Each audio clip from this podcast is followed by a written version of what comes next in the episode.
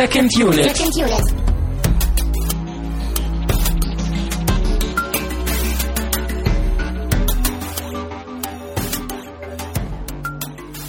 Herzlich willkommen zu einer neuen Ausgabe von Second Unit. Mein Name ist Christian Steiner und ich habe bei mir natürlich Herrn Tamino Mut. Hallo und einen schönen Abend. Ja, heute sind wir wieder zu zweit. Hat aber sehr viel Spaß gemacht letzte Woche mit Stefan. Der darf gerne öfter mal vorbeikommen. Ja, wir haben danach auch noch heftigst weiter diskutiert und debattiert. Genau, wir hatten ja diese ganze Geschmacksdiskussion aufgemacht, die sehr interessant war am Ende und sich einfach auch irgendwie in der halben Stunde, die wir dafür aufgewendet haben, halt nicht ansatzweise ausformulieren äh, ließ. Ja. Und das ist einfach auch so ein unglaublich wichtiges Thema und ich hoffe, ihr habt das auch alle gehört. Also auch die Leute, die sich irgendwie für äh, The Room nicht interessiert haben. Ja, wäre ein bisschen schade, wenn diese Diskussion jetzt irgendwie verloren ginge, weil sie in so einer Trash-Folge ist. Ja, das stimmt natürlich. Aber, Aber kann man nichts machen. so viele Ergänzungen hatten wir ja auch nicht sonst noch zur Sendung, oder? Nee, ich glaube, diese Sendung kann man ganz gut im Raum stehen lassen. Oder sie lässt, sie lässt quasi auch Raum für Interpretationen. Ja, aber sie hat jetzt auch genug Raum in dieser Sendung bekommen. Mhm. Mhm. Viel mehr Raum sollte sie auch nicht einnehmen. Richtig. Gut. Ähm, ein kleines bisschen Raum hätte ich aber jetzt ganz gerne noch für diesen, für diesen kleinen Werbeblock, da war in der letzten Sendung auch schon angedeutet und ich werde euch tatsächlich damit in den nächsten Wochen wohl ein wenig weiter nerven. Falls ihr diese Sendung nämlich äh, außer der Reihe hört, hoffentlich noch rechtzeitig. Ähm, wie schon erwähnt, ich organisiere über die Uni eine Filmreihe mit. Wir zeigen hier in Kiel im kommunalen Kino in der Pumpe äh, vier Filme, vier Dokumentarfilme zum Thema Reisen. Und da wollte ich auf die ersten beiden Termine schon mal eingehen, weil das ja thematisch äh, eher zeitlich äh, alles so ein bisschen auch ähm, bald der Fall sein sollte. Ja, Wir Christian, fangen wann, wann geht das denn los? Am 10. Juni geht's los. Aha, aha. Äh, jeweils, also die Filme laufen jeweils um 20.30 Uhr abends. Und der erste Film heißt sehr kreativ Unplugged Leben Guaya Guaya. Und so heißt auch die Band, das sind zwei Straßenmusiker, um die es in dem Film geht, die halt so kreuz und quer irgendwie durch Deutschland reisen und touren und irgendwie keinen festen Wohnsitz haben, irgendwie nichts Festes im Grunde genommen haben und halt nur von der, von der Musik leben. Und das Coole ist, dass die uns auch äh, besuchen werden in der, in der Filmvorführung. Die starten nämlich irgendwie so eine kleine Deutschland-Tournee. Und zwar hier in Kiel. In der Weltmetropole Kiel geht's los. Ja, wo sonst, oder? Eben. Ähm, und wie gesagt, also die sind dabei und die werden auch Musik machen. Und äh, ich glaube, das ist eine gute Kombination. Film gucken, Musik hören, äh, das passt. Ja, Mensch, das schaue ich mir doch vielleicht an. Ja, nicht nur vielleicht. Das vielleicht schneide ich raus aus der Aufzeichnung. Äh, und der zweite Termin ist dann zwei Tage später, am 12.06., also das ist einmal Montag und einmal Mittwoch. Da zeigen wir den Film Pedal to Seattle. Da geht es um eine Reise von äh, zwei, ich glaube Amerikanern sind das. Die reisen von Alaska nach Seattle mit Kajaks, wie der Titel vermuten lässt. Äh, also auch ein wenig, ein wenig wahnwitzig. Ähm, aber sehr schön. Äh, wir planen da auch noch ein wenig Vorprogramm. Ich hoffe, dass das alles auch äh, soweit klappt, wie wir uns das vorstellen. Aber Kleine Kanufahrt hier in der Förde. Ein bisschen kleiner planen wir, aber die Idee ist gut. Die Idee ist gut. Kann man denn diese Filme auch gucken, wenn man jetzt nicht in Kiel wohnt? Also kann man die irgendwie auch dann sich kaufen oder, oder sind die so klein, dass das gar nicht geht? Also dieser Pedal to Seattle ist tatsächlich äh, sehr klein. Also ich glaube, wir sind auch die einzigen hier äh, dann in Kiel, die den überhaupt im Kino zeigen. Ich glaube, man kann den Film auch so bestellen bei den beiden, bei den beiden Jungs, die das machen. Äh, bei dem Guaya Guaya, da bin ich mir auch nicht so sicher, aber da sind wir auch, glaube ich, relativ zeitnah dabei, den zu zeigen. Aber klar, ich werde die Filme auch verlinken auf die jeweiligen äh, ja, Seiten zu den Filmen. Ähm, bei uns auf secondunit-podcast.de findet ihr dann auch Links äh, zu den Filmen selbst und dann könnt ihr selber auch nochmal gucken, ob ihr irgendwie an die Filme rankommt. Äh, ich werde auch die Veranstaltung bei uns in Kiel verlinken, falls ihr aus Kiel kommt und dabei sein wollt. Kommt vorbei und sagt vielleicht auch irgendwie mir Hallo. Das würde mich riesig freuen, wenn da irgendwie auch Leute aus der Hörerschaft dabei sind. Ja, kannst du ein paar Autogramme verteilen. Ne? Gen ja, genau. Vielleicht könnte ich Premium-Eintritt verlangen oder so. Hm. Heute Autogrammstunde bei Christian Steiner und dieses Kinogedöns. ja, genau. Würdest du dir denn auch ein Autogramm von mir abholen? Ich habe deine Unterschrift schon, äh, schon so oft gefälscht, Christian. Also Ich glaube, das bringt nichts mehr. Ach, daher kommen diese ganzen Waschmaschinen immer. Ja, ich bin kaufsüchtig. Ja. So, jetzt mal, komm hier, Butter bei die Fische. Wir müssen mal zum Punkt kommen hier. Äh, man merkt vielleicht auch ein wenig die Müdigkeit durch die Mikrofone schimmern. Es ist, äh, wir haben mal wieder sehr lange, wir haben ein wenig Film geguckt und schon im Vorfeld sehr, sehr lange Ja, wir haben uns heute echt mal gut aufgewärmt, kann man sagen. Wir haben Ja. irgendwie zwei, drei Stunden über moralphilosophische Dilemmata diskutiert, die uns so in unserem gewöhnlichen Leben begegnen. Als Philosophiestudenten. Viele Leute würden das wahrscheinlich gar nicht bemerken, aber wir tun es. Ja, hat auch nicht viel mit der Sendung zu tun, aber ist halt so. Ähm, dafür äh, hat der nächste Hörervorschlag auch was mit dieser Sendung zu tun. Mhm. Denn wir geben ja immer, also das Prinzip heute ist ja auch, wir fragen nach Filmen, ihr schlagt welche vor, wir suchen aus, ihr stimmt ab. Und mit dieser, mit dieser Ausgabe, mit dieser Episode geht dieses ganze Prozedere in eine neue Runde. Und was geben wir denn für den nächsten Monat vor? Ja, diesmal war es ja euer Lieblingsfilm aus Deutschland. Und nächstes Mal machen wir ein bisschen was anderes. Wir wollen nämlich uns einem Regisseur widmen, den du noch gar nicht kennst, von dem ich auch, äh, schon ein paar Werke gesehen habe, aber ihn auch noch nie so richtig angegangen habe. Mhm. Und es handelt sich dabei um Woody Allen. Das heißt, wir wollen von euch einen Film haben von ihm, kann wirklich aus jeder Zeit kommen, einfach nur, den ihr gerne von uns besprochen haben wollt. Genau. Schlagt vor, äh, ihr habt ein paar Wochen Zeit. Der nächste Hörervorschlag wird auch nicht wie sonst Ende des Monats, also wird auch nicht irgendwie Ende Juni denn der Fall sein, weil dann ja der Man of Steel anläuft. Gucken wir den? Äh, ja. Mhm. Ich, Okay. Vielleicht auch mehr als einmal, aber in dieser Sendung auf jeden Fall. Äh, sodass sich der nächste Hörervorschlag höchstwahrscheinlich um eine Woche nach hinten verschieben wird, also vielleicht eher so Anfang Juli der Fall sein wird. Genau. Und dann noch eine kleine Ergänzung oder eher einen kleinen Tipp, einen kleinen Hinweis, einen kleinen äh, Lesetipp. Ich habe nämlich irgendwann die Wochen ähm, im Drama-Blog einen Artikel gefunden mit dem Titel Warum der deutsche Film so ist, wie er ist. Und auf den wollte ich eigentlich nur ganz kurz verweisen ähm, und eben auch auf die Verlinkung verweisen bei uns. Ähm, der Artikel ist sehr lesenswert. Also das ist halt alles auch so ein bisschen pragmatischer. Ich glaube, ich habe den auch schon vor längerer Zeit gelesen. Da ging es dann auch so ein bisschen ja um diese ganze Arthouse und und äh, Nischengeschichte. So die Frage, was kann überhaupt nationaler Film im Vergleich zu Hollywood überhaupt abdecken und was nicht?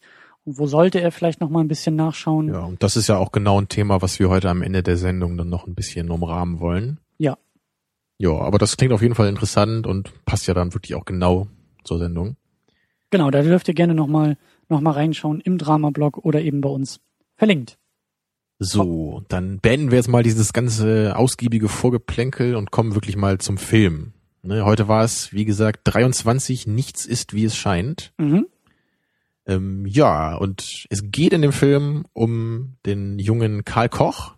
Das ist so ein Junge, wie alt ist er? 22, glaube ich, ne? Ja, Anfang 20 würde ich sagen. Genau, mit 23 wurde er ja umgebracht. Mhm. Spoiler-Alarm. Also basiert auch auf einer wahren Geschichte.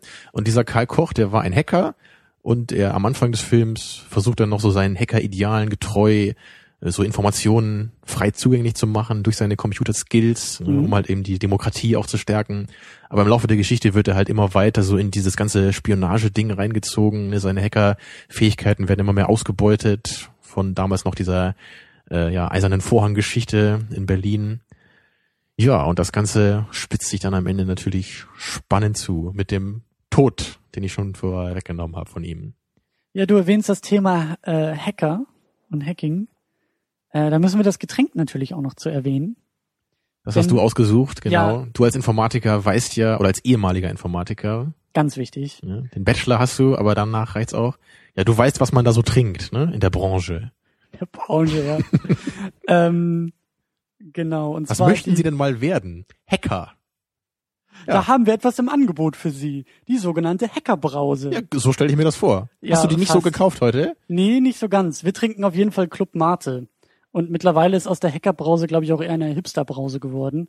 Aber ähm, Aber so zur Entstehungszeit des Films, äh, 98 war das, glaube ich, ne? Da Prost, war das, glaube ich, eher noch so ein Geheimtipp, ne? Ja, Prost. Hm?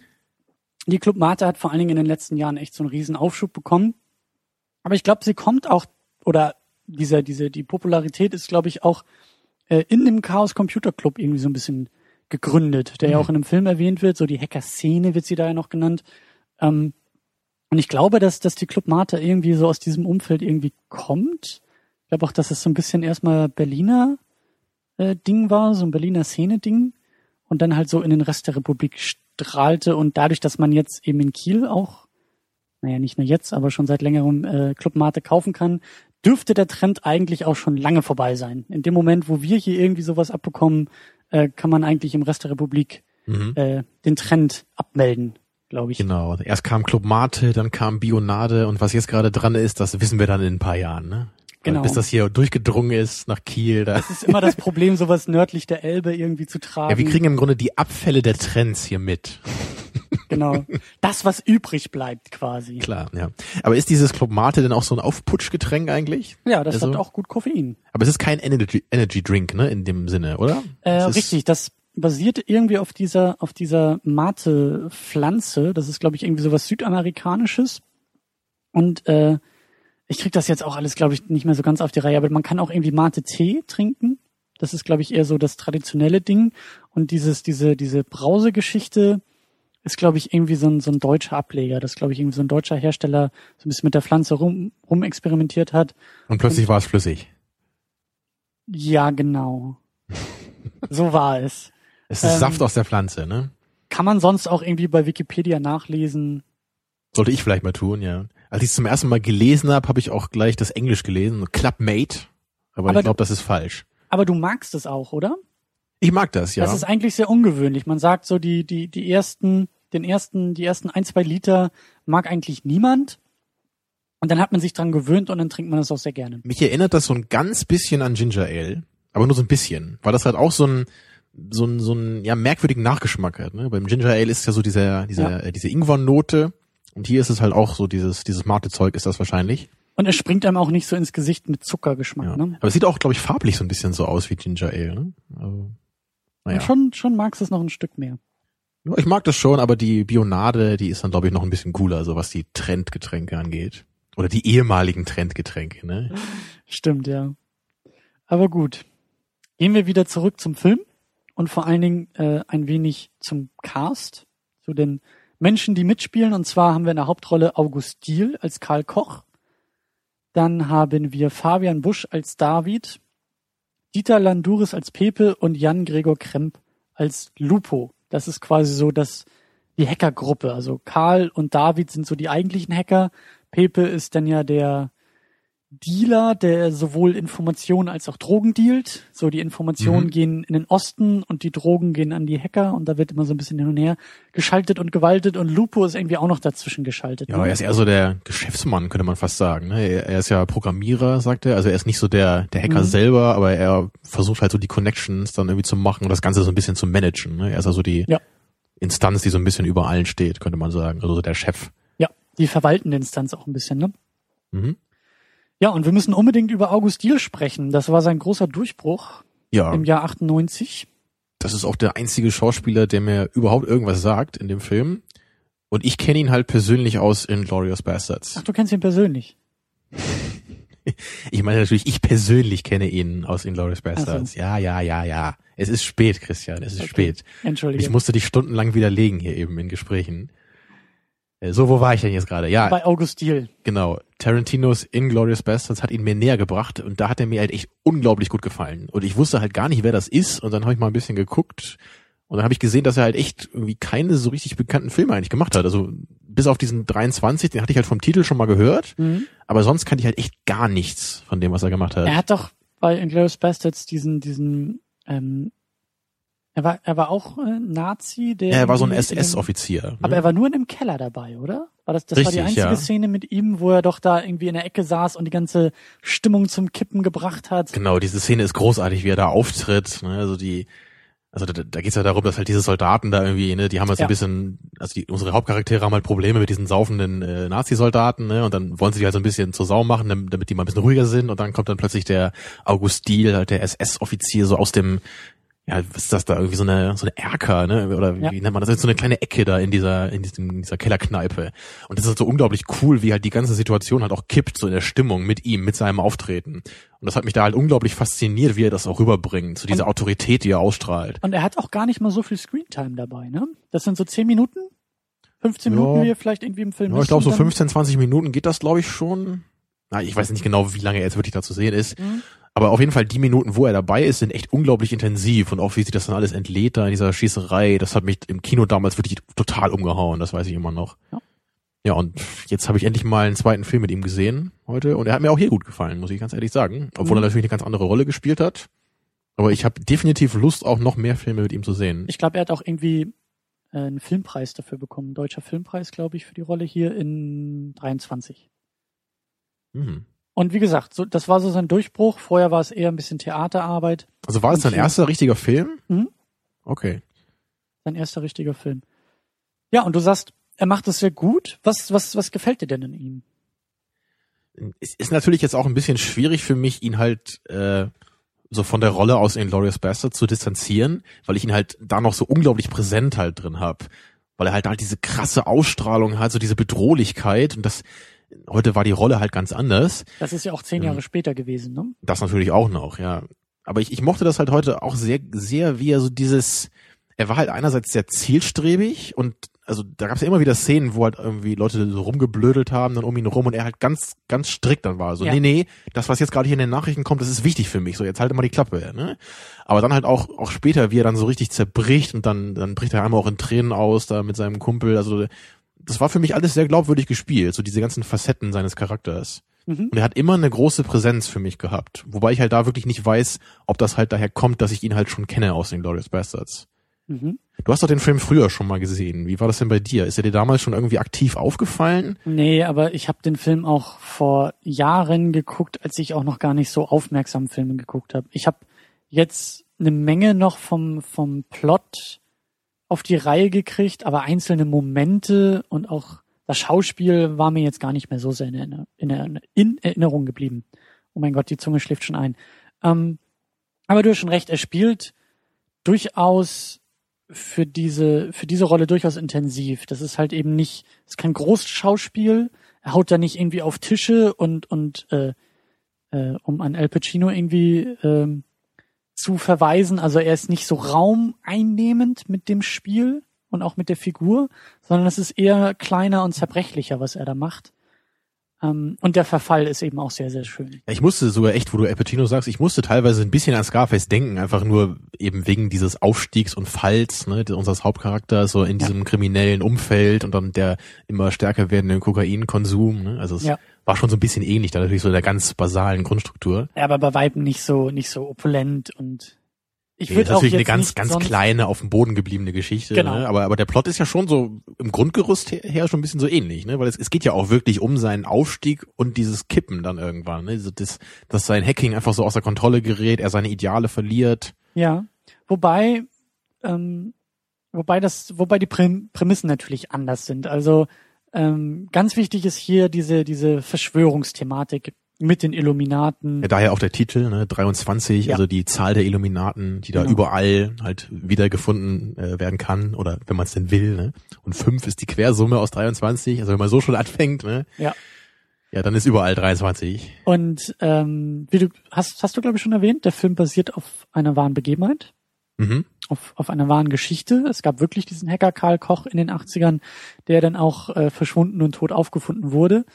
Ähm, und äh, auch dieser Karl Koch war halt sehr fasziniert von den Illuminaten, von dieser ganzen äh, Verschwörungsgeschichte um, um die geheime Weltregierung und äh, in irgendwelchen Science-Fiction-Büchern ähm, hat er dann auch darüber gelesen. Und das fand ich am Anfang eben auch sehr schön, wie, wie, wie das dann auch schon so langsam rüberkam, diese Begeisterung dafür und was du dann ja auch erwähnt hast, wie er dann manchmal auch die ganze Welt um sich herum irgendwie ausblendet und in diesem, in dieser, in dieser Thematik auch so aufgeht und irgendwie da Genau. sehr leidenschaftlich wird. Weil halt alle andere, alle anderen halten das halt für völligen Quatsch, ne? So diese Verschwörungstheorien, die Illuminaten, ist doch alles Unsinn, aber er nimmt das halt total ernst und er findet das total Genau. faszinierend. Genau. Und das, das wird halt sehr schön eingebaut in den Film, ne? Weil halt auch ganz am Anfang, da erzählt das ja diesem einen Mädchen da, seiner, na, Freundin ist es nicht, aber er will immer so gern, dass es äh, so seine Freundin ist. Und er, er erzählt ihr das und sie äh, reagiert halt eher so, na, na ja, ne? Und dann auch später seine ganzen ja, Kumpels da in dieser Hacker-Thematik, keiner nimmt das halt so richtig ernst. Ja. Er ist halt der Einzige, der halt immer irgendwie trotzdem daran glaubt und auch überall dann, äh, wenn die Illuminaten auch sieht. Ne, er denkt, er wird verfolgt von denen und dann am Ende denkt er ja sogar echt, dass sie irgendwie ihre Gedanken kontrollieren können. Ja. Dann auch so ein bisschen unter Drogeneinfluss natürlich. Ein bisschen Aber, ist gut, ja. ja. Aber das, das fand ich halt schön gemacht, dass es halt am Anfang so, äh, ja, so als Ausgangsposition etabliert wurde. Ja. Und dann halt eben auch ein bisschen was damit gemacht wurde, dass sich das immer weiter hochspielt und da weiß ich halt auch nicht, inwieweit das jetzt ähm, so Fiktion war oder jetzt auf wahren Begebenheiten beruht. Ist halt immer die Frage, ne, Ja, bei solchen klar. Filmen. Können wir auch nachher noch ein bisschen zu kommen.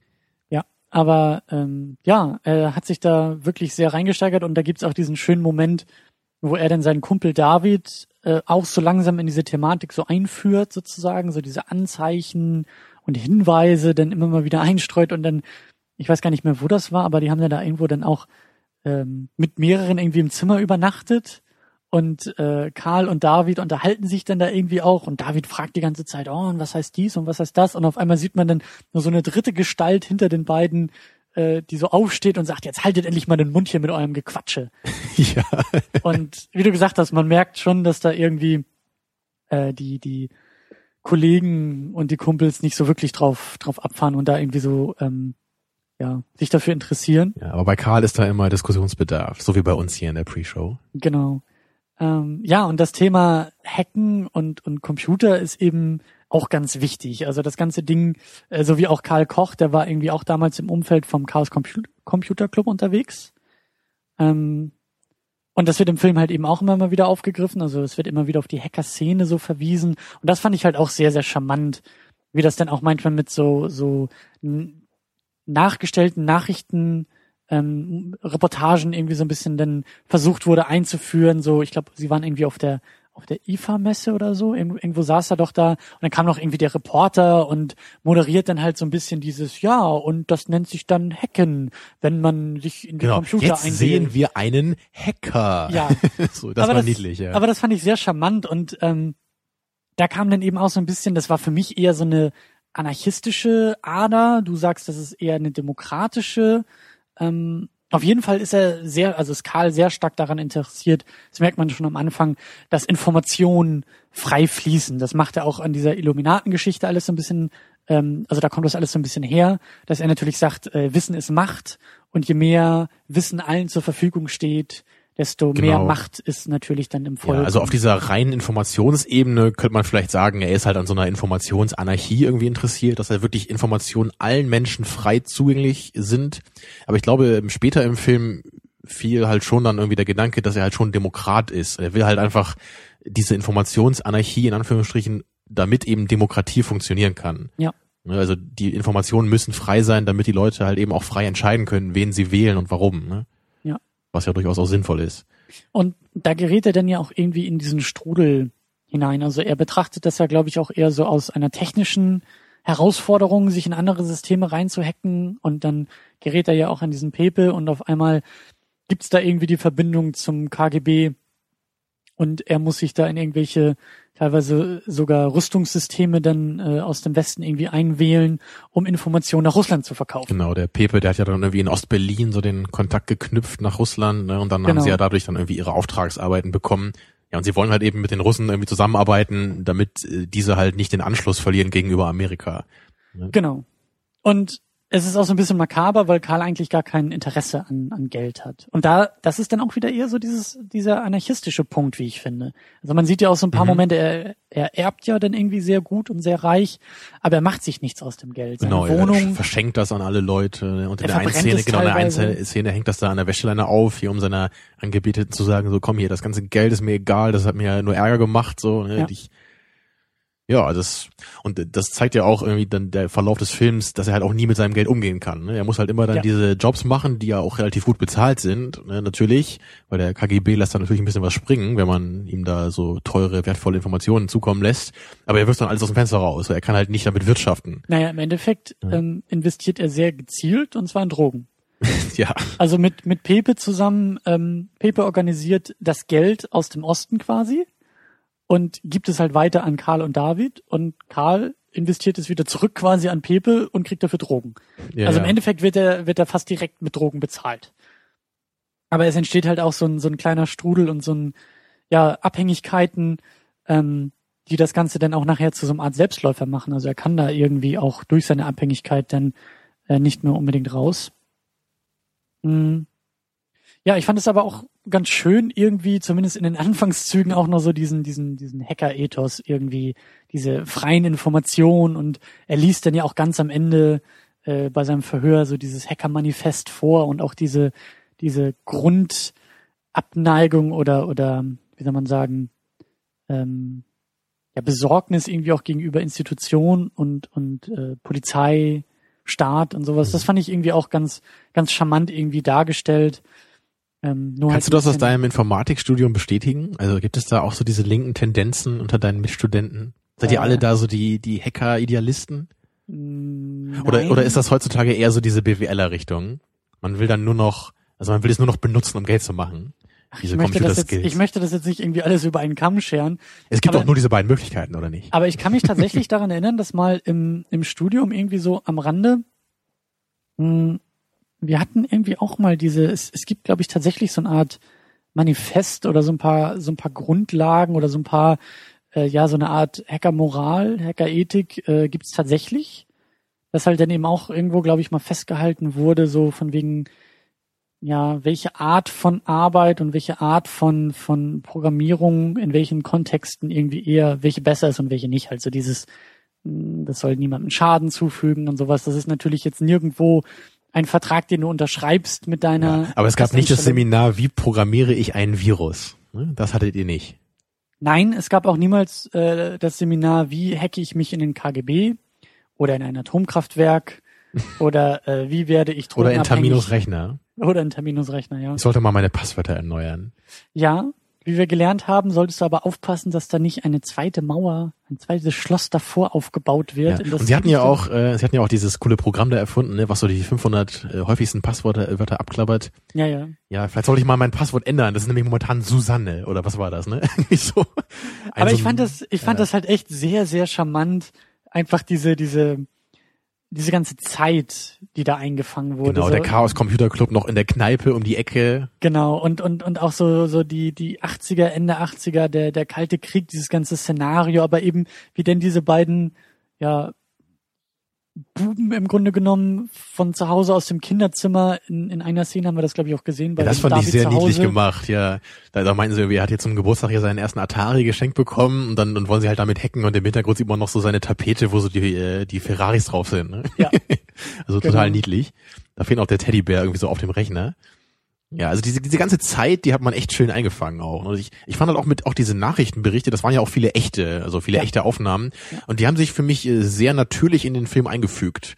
Und das ist eigentlich selten der Fall, finde ich. Also oft ist es halt echt so, dass diese diese Diskrepanz eben sehr groß ist zwischen den Filmszenen ne, und den den echten Nachrichtenszenen. Das habe ich oft bei anderen Filmen, wo das so gemacht wird. Wie meinst du das jetzt so so handwerklich oder inhaltlich? Also, also man merkt dann so also, oder es wirkt einfach so, also also bei bei Argo war das glaube ich auch so ein bisschen so oder da wirkte einfach der Film der wirkte einfach nicht als wäre er in der Zeit entstanden in der er spielt. Ja. Ne und und ähm, natürlich ich meine jetzt bei dem bei dem hier sind auch nur, nur zehn Jahre jetzt vergangen so zwischen der Zeit wo er spielen soll ne und, und 98 stimmt, halt. Stimmt.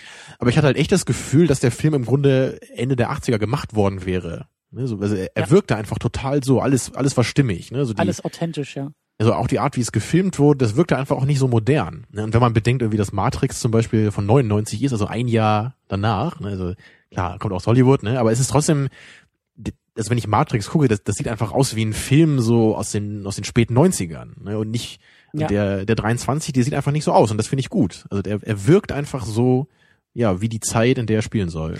Ja, das finde ich auch sehr, sehr schön gemacht. Also da ist irgendwie, da ist eine Menge Aufwand, eine Menge Liebe zum Detail, um um uns wieder zurück irgendwie in die 80er zu versetzen.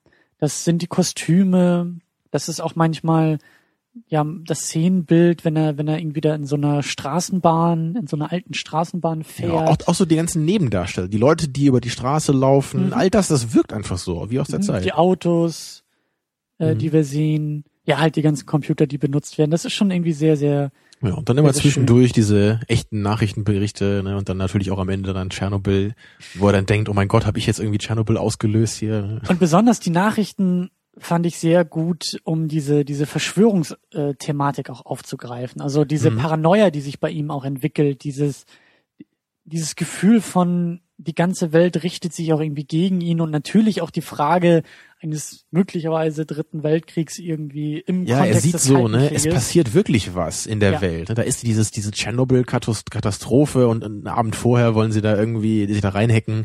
Kann ich mir auch vorstellen, dass das wahrscheinlich so ein bisschen äh, jetzt dramaturgisch überspitzt wurde. Ne, aber, und dann überall natürlich die 23, die immer wieder auftaucht.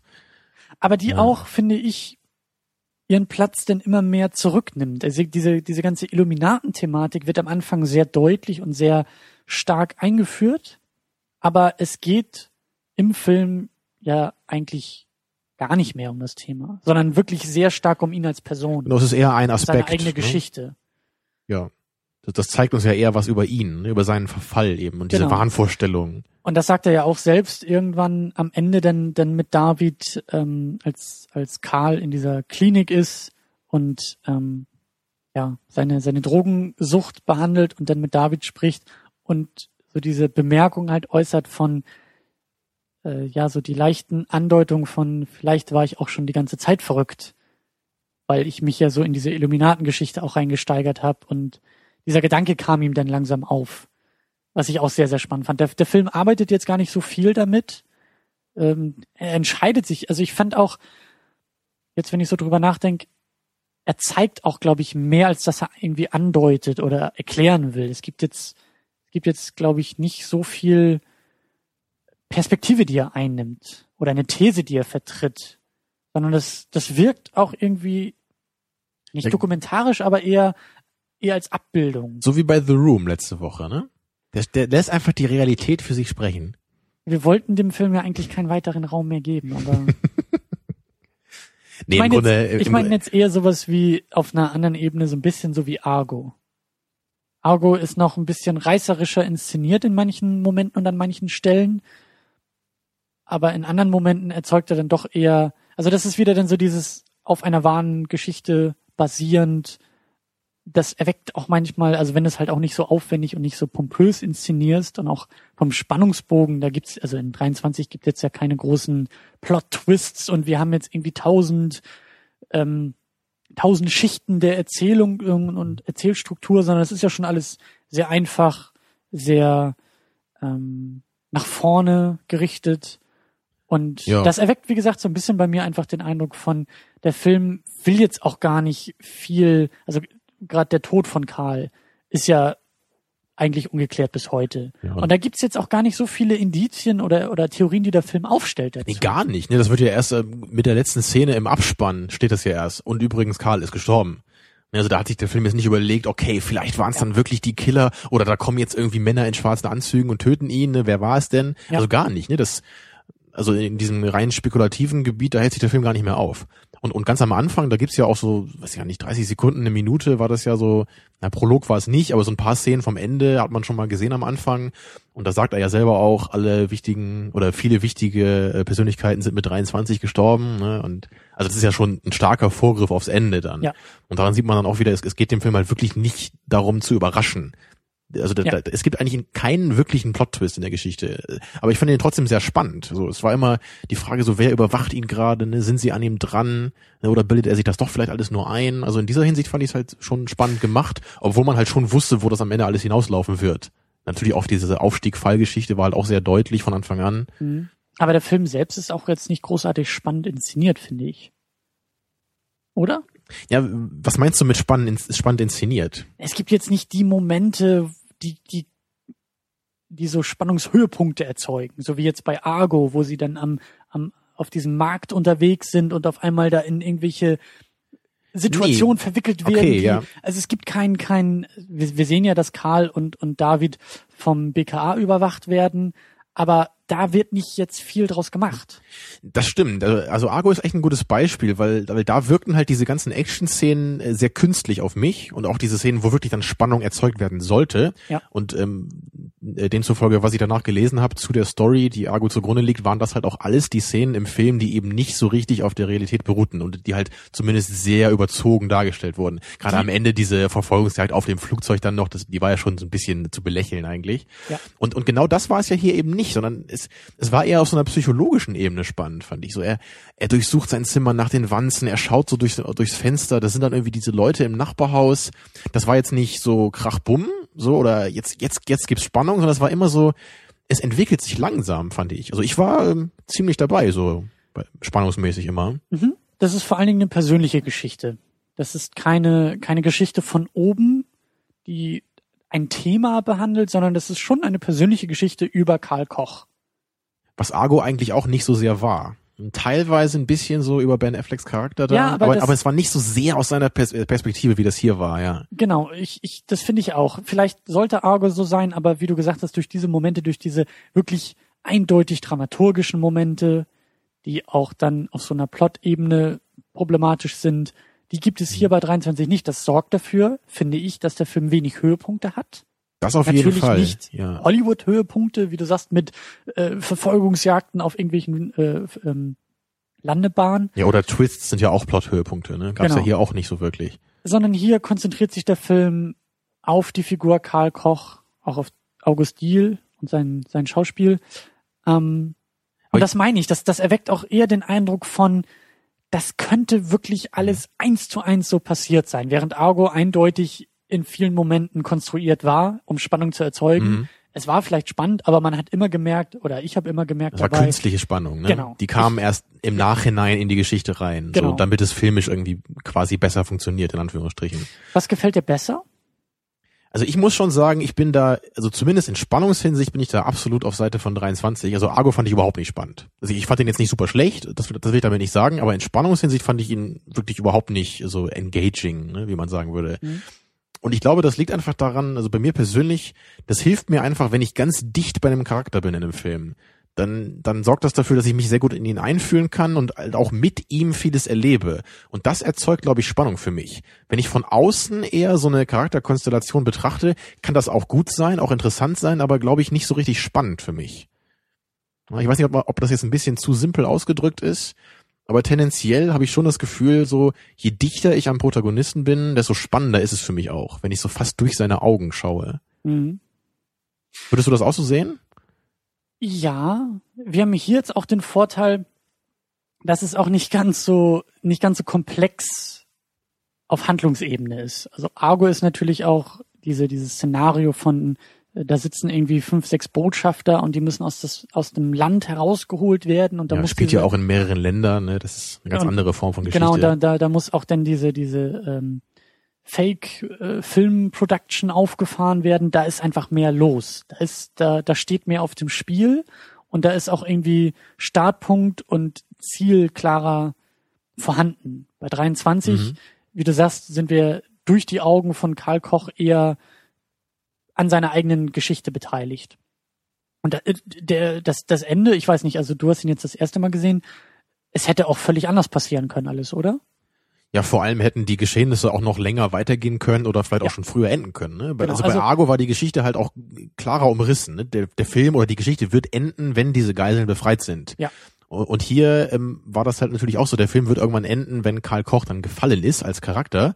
Aber du weißt ja gar nicht, wann das passiert. Ne? Das kann ja nach Jahren sein, nach Monaten. Man weiß ja nie, wann man ihm auf die Schli- Schliche kommen wird. Und vor allen Dingen, was Fall bedeutet. Wird er geschnappt, kommt er davon, aber muss irgendwie, Genau. muss, muss untertauchen. Oder kehrt stirbt er einfach nur der Hackerszene den Rücken und lebt danach Ja. ein normales Leben, in Anführungsstrichen. Genau.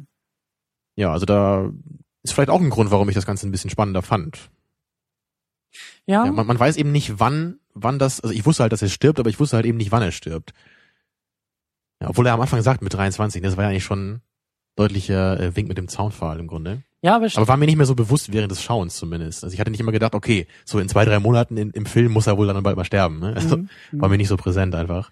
ich weiß nicht, wofür ich mich entscheiden würde, ganz ehrlich. Ähm, 23 hat auch, hat auch so eine schöne, schöne, wie du sagst, Bodenperspektive eingenommen, aber ich fand ihn dann doch, er hätte ein bisschen mehr Höhepunkte haben können. Das muss jetzt nicht irgendwie die super spannende Verfolgungsjagd auf dem Mhm. Highway oder auf der, äh, auf der Autobahn also ich, sein. Ich überlege halt echt gerade, also meine These, die ich gerade aufgestellt habe, scheint sich zumindest für mich persönlich zu bestätigen. Also wenn ich, wenn mir da echt so Filme einfallen, die ich jetzt, also nur Filme, die ich wirklich mag. Mhm. Also so Sachen wie Memento zum Beispiel, die finde ich halt auch unglaublich spannend. Also gerade beim ersten Mal. Obwohl das halt auch so eine kleine Geschichte ist, wo halt auch nicht viel passiert. Ne? Also der hat natürlich mhm. Plot-Twists dann wieder, die es spannend machen aber auch so andere Filme, die ich sehr gerne mag, auch wie die Herr der Ringe Trilogie, die wir auch schon mal geguckt haben, die finde ich eigentlich nicht spannend. So, ich, ich weiß nicht, das vielleicht so hier und da in ein paar Momenten, aber das, ich glaube so dieser dieser große Blick von außen mit den vielen Charakteren, das das das gibt mir einfach nicht so viel Entspannungshinsicht. Also Spannung ist für dich auch eher mitreißen oder miterleben. Also ich würde das fast von Figuren und nicht nicht überraschend.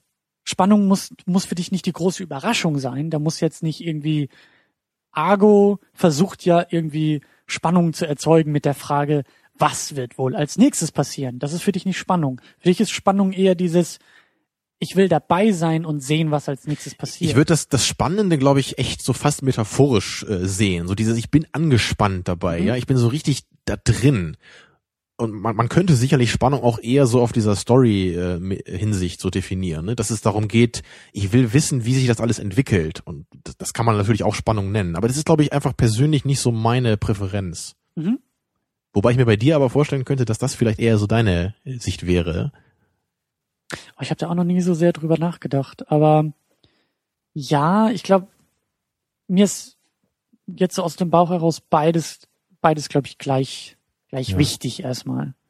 Wollten wir eigentlich gar nicht so eine große Diskussion hier aufmachen nee. bei Spannung. Aber ich wollte nur sagen, es ist ähm, Spannung ist echt ein interessantes Thema bei Filmen, weil das, glaube ich, viele auch als sehr grundlegend erachten. Ich aber überhaupt nicht. Also für mich ist Spannung wirklich ein Element von vielen. Es gibt zig Filme, die ich mag, die nicht die Bohne spannend sind für mich, aber ich finde die trotzdem ja. gut. Also oder man könnte krass sagen, nur weil ein Film nicht spannend ist, heißt es nicht, dass er langweilig ist. Denk mal drüber nach. Das ist ein gutes Fazit für diese nur angedeutete Diskussion. Ähm, dann vielleicht noch ein paar Aspekte zu dem Film. Wir werden zum Schluss auch noch ein bisschen über den deutschen Film versuchen zu sprechen, über den wir beide ja gar nicht so viel mhm. wissen, aber äh, ja, aber so den einen oder anderen Film kennt man ja oder genau. einige der Klassiker habe ich zumindest auch gesehen. Du fandest, dass der das 23 sehr sehr flott erzählt, dass es mhm. relativ schnell geht. Ja, man könnte es positiv als flott bezeichnen oder auch vielleicht negativ als hektisch teilweise. Also das ich glaube, da kommt einfach auch so diese Art Film durch, die er einfach ist, so dieser Tatsachenbericht ja irgendwie. Ne? Da, da, da gibt so viele Geschehnisse, die halt wirklich passiert sind, die man dann eben auch in dieser Geschichte haben wollte. Mhm. Und das wirkt dann manchmal so, als würde man sich echt so von einem Plotpoint zum nächsten abarbeiten, einfach weil die halt vorgegeben sind. Also gerade zum Anfang, da nimmt sich der Film ja echt nicht viel Zeit, äh, ihn zu etablieren. Ja. Es gibt also diese Szene mit seinem Vater zum Beispiel, da ist er einmal am Tisch mit ihm, dann sieht ja. man so ein bisschen, wie ist sein Verhältnis, dann sieht er ihn noch einmal in der Firma, ne, und dann war es das auch wieder. Ja, oder auch die Szenen mit seiner äh, ja gerne Freundin, ne, wie er es gerne hätte, die tauchen mal hier und da auf. Ne? Man sieht so ein paar wichtige Momente in deren Beziehung, aber echt nur so ganz kurz. Und dann ist sie gar kein Thema mehr. Ja. Also das war, äh, der Film wusste wirklich, ähm, was seine Schwerpunkte sein sollen. Ja. ja und, und der ist ja auch, glaube ich, nur 90 Minuten lang insgesamt. Ne? Also das genau. war wirklich eine ziemlich flotte Geschichte, das Ganze. Und ähm, ist, ist dir das negativ aufgefallen? Also ich war immer so hin und her gerissen. So einerseits mochte ich es ganz gerne, dass der Film wirklich immer so, immer was Neues hat, zu bieten hatte. Aber andererseits war es dann wieder so, so wow, das geht mir gerade ein bisschen zu schnell so an mancher Stelle. Mm, ich fand es eigentlich ganz gut, dass er, dass der Film flott zu den in Anführungszeichen relevanten Punkten kommt. Und das ist für mich halt so diese diese diese Momente, wo er in den Chaos Computer Club kommt und wo dann auch diese Anfragen kommen und wo er in diese in diese ja in diese Untergrundgeschichte irgendwie so abdriftet und wo dann eben die Beziehungen zum KGB aufgebaut werden und wo das losgeht und die Drogenabhängigkeit. Das fand ich halt, das ist für mich so der, der, der wichtigste Aspekt des Films. Und da fand ich das eben schön, dass, dass es auch flott vorangeht. Dass man nicht zu lange irgendwie in den einzelnen Momenten bleibt. Ähm, wie du sagst, so auch irgendwie die Tatsachen, diesen Tatsachenbericht auch ein bisschen ähm, herausstellt. Es gibt, glaube ich, wenig Unwichtiges in dem Film. Aber das ist schon echt, oder also, jetzt, also jetzt, wo ich drüber nachdenke, im Grunde ist der Film ja schon so ein bisschen eine Charakterstudie auch von ihm. Ne? Es ist nicht nur der mhm. Tatsachenbericht, es ist halt auch so dieser, dieser Fokus auf seine Person. Und äh, in der Hinsicht wirkt es ja schon ein bisschen merkwürdig jetzt so im Nachhinein, wenn man den ganzen Film kennt, dass ja echt so so vieles, also viel, so diese Drogenthematik zum Beispiel bei ihm, die wurde ja echt äh, kaum so richtig entwickelt. Ne? Man, man hat gar nicht so richtig gemerkt, wie er dann immer mehr diesen Drogen verfällt. Es war immer nur so ein, er nimmt ein paar Drogen, dann nimmt er mehr Drogen, jetzt ist er abhängig. Ne? Aber genau das unterstützt für mich auch eher diesen, diesen Tatsachenaspekt. Das meinte ich ja. Das, der Film wirkt zumindest nicht so, als ob er viel spekuliert. Und da hätte man jetzt Richtig, auch noch ja. Äh, drei weitere Charaktere reinstreuen können oder sich irgendwie was überlegen, wie er in der Kindheit vom Vater misshandelt wird oder schon als kleiner Junge Drogen nimmt. Also, also das ist, das ist halt absolut eine, eine Fokusfrage. Also ich glaube nur, wenn ich persönlich jetzt den Film gemacht hätte als Regisseur, ja, dann, dann hätte ich also ganz intuitiv irgendwie mehr Zeit am Anfang verbracht mit dem Verhältnis äh, von ihm und seinem Vater, warum er so diese Hackerethik so ein bisschen entwickelt, ne, warum er so er, er, sein Vater ist ja so dieser konservative Journalist, ne? Und er ist ja wirklich so ein, so ein linker Jugendlicher. Ja. Also da hätte ich persönlich einfach intuitiv dieser Geschichte hätte ich mehr Dynamik äh, oder oder mehr Gewicht gegeben und dann auch später so seinen seinen Verfall von dem idealen Hacker zu diesem zu dieser zu diesem Instrument Hacker. Und das hätte ich glaube ich einfach intuitiv mehr betont. Das wollte der Film aber halt nur auch machen, aber nicht hauptsächlich. Ne? Und genau das meine ich ja. Dadurch, dass es da gar nicht so viele Momente gibt, wirkt es auf mich eben so, als ob der Film sich selbst gar nicht so sehr damit positionieren will. Weil Richtig, solche ja. Momente hätte auch der Film konstruieren können oder ja eben sich selbst überlegen können. Genau, das wäre dann eher Fiktion. Genau. Ja, was aber ja prinzipiell auch okay wäre, also Klar. aus meiner Sicht zumindest. Ne? Klar, da kann man aber auch immer so oder so zu stehen. Genau, ich, ich finde es so halt eben, also es ist durchaus gelungen, aber du hast schon recht, ähm, wenn, wenn wir das Ganze jetzt als Fiktion betrachten, die halt vielleicht auf vielen Wahrheiten beruht, ähm, ist es natürlich schon ein bisschen problematisch, dass wir gar nicht so viel über ihn auch erfahren. Und äh, ich fand es auch ein bisschen, ja, so ein bisschen wenig benutzt, wie er mit Frauen umgeht. Also seine Beziehung zu Frauen und auch diese, diese Freundin, die er da gerne hätte, die wechseln so ein paar Worte und ja, sie hängt öfter Das wäre auf jeden Fall in einem Hollywood-Film wäre das viel äh, mehr dargestellt worden. Also das, das wird eigentlich immer gemacht bei diesen Charakterstudien. Da wird er, er lernt immer eine Frau kennen, dann sind die glücklich zusammen und dann verlässt er sie äh, aus irgendwelchen Gründen, ne? weil er eben fällt als Charakter oder weil ihm irgendwie sein, seine eigenen Ziele wichtiger sind als Frauen. Oder sie das, hält es nicht mehr aus mit ihm. Genau, aber hier war es eher so, es kam eigentlich gar nicht dazu, dass sie zusammen waren. Die hatten genau. so ein bisschen irgendwie Interesse füreinander, aber dann irgendwann ist sie ja dann ausgezogen da mit mit seinem anderen Kumpel, oder ich weiß gar nicht, hat sie da überhaupt mal gewohnt oder ich weiß naja, auf jeden Fall war sie dann raus aus seinem Leben, ne? Und dann ja. war das auch kein Thema mehr. Ja. ja, da kann man sich natürlich dann auch fragen, so aus Drehbuchinsicht, warum führt man sie dann überhaupt ein, wenn man nicht so richtig was mit ihr macht als Charakter? Ja. Ne? Aber wahrscheinlich gab es halt mal diese Freundin so in dem Tatsachenbericht, ne? Und dann muss sie halt irgendwie auch so ein bisschen rein. Also könnte ich mir vorstellen. Ja. Dann hast du auch gesagt in der Vorbesprechung, dass manche Dialoge ein wenig holprig sind und dir so mhm. aufgefallen sind, dass ähm, gerade der, äh, wie hieß er, Dieter Landuris als Pepe. Ja, äh. er wirkte manchmal wirklich ein bisschen, ein bisschen sehr gespielt, also sehr, sehr gewollt, sehr, Mhm. Man hat den Schauspieler manchmal mehr gesehen als die Figur. Ja, ich war mir da zumindest nicht so ganz sicher. Also er spielt ja halt diesen Drogendealer, der ja auch ein bisschen verrückt ist und wahrscheinlich auch selber eine Menge Drogen nimmt. Naja, verrückt eher mhm. so ein bisschen exzentrisch. Also er ist ja genau, nicht ja, so verrückt wie Karl, bei dem man nee, nee, also sagen genau, könnte, er sei verrückt. Exzentrisch ist das bessere Wort, ja. Und, und er redet ja irgendwie so ein bisschen komisch. Und ich wusste halt erst nicht, ist das jetzt der Charakter, der gut gespielt ist, oder ist das eben der, der Schauspieler, der nicht richtig spielen kann, ne? was ich da gerade äh, bemerke ich, ich konnte das auch bis zum Ende des Films irgendwie nicht so richtig äh, entscheiden. Also es, es wirkte halt, es, es war immer so ein bisschen ein Fremdkörper für mich, ja. wie er gesprochen hat. Ja. Es war jetzt nicht super schlecht oder so, aber irgendwie, ich, es wirkte halt nicht natürlich, so, ich weiß auch nicht. Ja. Den Eindruck hatte ich aber. Also die auch. anderen drei in der Gruppe, die waren alle besser. So, also die wirkten einfach eher wie echte Menschen. Vor allen Dingen war, war, war dieser Pepe auch sehr, wie soll man sagen, sehr, ah, sehr immer gleich. Da gab es keine so richtigen Höhepunkte und und also stimmt auch, auch im Gegensatz zu den anderen dreien ne? genau auch auch auch keine persönlichen Momente da da gab es denn mal irgendwie zwischen Karl und David Streitereien schon fast Schlägereien wirklich äh, heftige Streits da in der Telefonzelle, wo, wo man merkt, so das schaukelt sich hoch, da sind ja, emotionale aber, Momente. Aber auch zwischen Carlo und Lupo gab's das ja auch. Genau. Ne? Da war ja am Anfang war ja eher so der Freundliche, der immer so einen Arm nimmt, so jetzt komm hier, komm mal mit rein, der wir Mentor machen zusammen so dieses dieses Business-Ding und am Ende aber echt so, so wenn du Scheiße baust, dann bist du dran. So, ne? Ja. Also da, da, da kippt dann halt viel. Und der Pepe war echt immer nur dieser komische, exzentrische Drogenverkäufer, das stimmt. Genau. Ja, also das ist ja auch ein, generell, glaube ich, ein Problem. Können wir am Ende auch noch mal kurz anreißen, dann, was ich halt irgendwie auch bei vielen deutschen Filmen irgendwie mehr wahrnehme als bei Hollywood-Dingern. Das können wir im Grunde genommen jetzt auch schon machen. Ich finde, das Thema Ja. knüpft ganz gut. Aber wollten so wir nicht noch einmal diese, so ein bisschen diese Tatsachen-Thematik vorher nochmal so abrunden? Die können wir sonst hinterher noch ein bisschen, ein bisschen mitnehmen. Ist immer schön, wenn wir uns in der Sendung darüber unterhalten, was wir denn jetzt machen wollen. Ja, es ist die Uhrzeit. Es ist die Komm, Uhrzeit. Chef, ich mach das so, wie du das möchtest. Ja, Rede- ich möchte, los. ich habe jetzt wirklich Bock, über den deutschen Film ein bisschen zu sprechen, weil die wahren Ge äh, Begebenheiten, das haben wir auch alles schon so ein bisschen angedeutet, aber der deutsche Film, das ist ja eigentlich auch das Thema, warum wir den jetzt hier uns ähm, vorgeknüpft haben. Gut, 23 ist jetzt nicht, ist jetzt nicht unbedingt ein Paradebeispiel für einen deutschen Film, würde ich sagen, aber zumindest für eine gewisse Form, weil, naja, wie soll man sagen, er ist sehr, er ist irgendwie ein bisschen neutral, er ist jetzt nicht, so wie die Geschichte in einem Film hat der Film selbst auch wenig Höhepunkte oder wenig, was in Erinnerung bleibt.